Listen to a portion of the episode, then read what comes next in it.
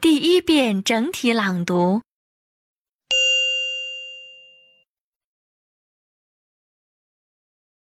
Long distance. The Hunters lived in Chicago. They had a new housekeeper. She wasn't very bright, but she was an excellent cook. So the Hunters didn't care whether she was smart or not. One night at dinner time, the telephone rang, and the new housekeeper hurried to answer. She listened and said, It certainly is, and hung up the phone. A few seconds later, the phone rang again. The new housekeeper answered it, listened, laughed, and said, It certainly is, and hung up again. For goodness sake, shouted Mr. Hunter. What's going on? Nothing, answered the new housekeeper. Some joker keeps calling up just to say it's long distance from New York.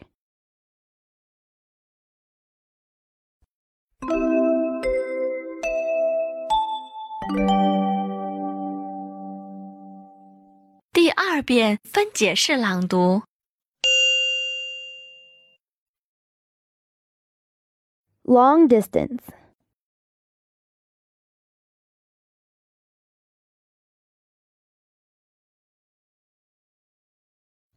The Hunters lived in Chicago.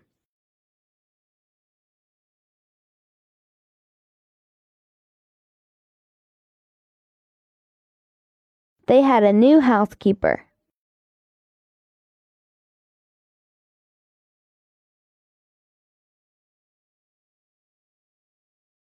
She wasn't very bright.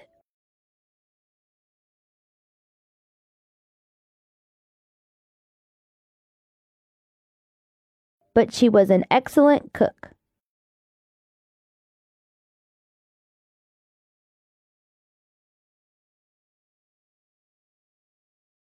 So the hunters didn't care whether she was smart or not.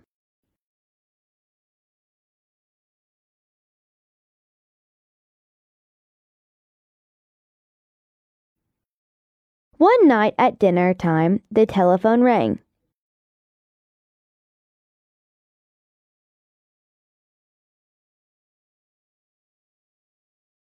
And the new housekeeper hurried to answer.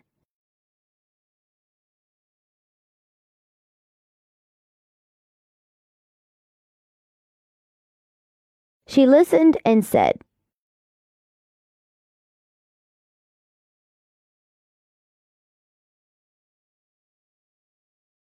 It certainly is.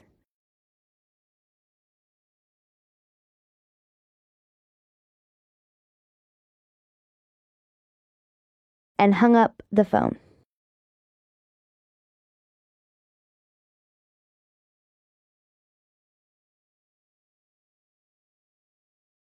A few seconds later, the phone rang again.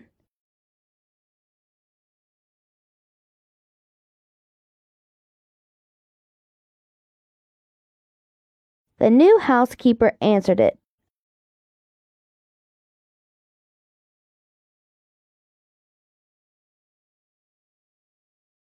Listened, laughed, and said,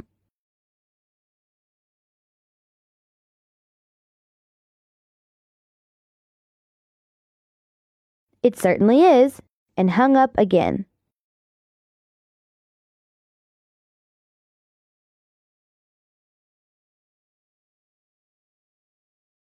For goodness sake, shouted Mr. Hunter.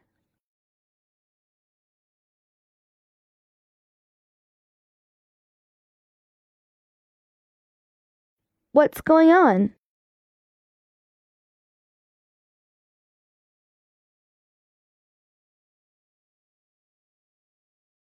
Nothing, answered the new housekeeper.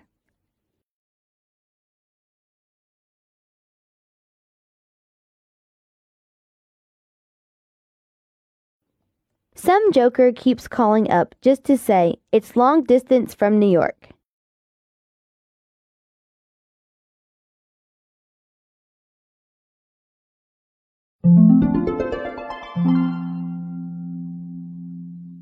第三遍整体朗读。 Long distance. The Hunters lived in Chicago. They had a new housekeeper. She wasn't very bright, but she was an excellent cook. So the Hunters didn't care whether she was smart or not. One night at dinner time, the telephone rang, and the new housekeeper hurried to answer. She listened and said, It certainly is, and hung up the phone. A few seconds later, the phone rang again. The new housekeeper answered it, listened, laughed, and said, It certainly is, and hung up again. For goodness sake, shouted Mr. Hunter. What's going on?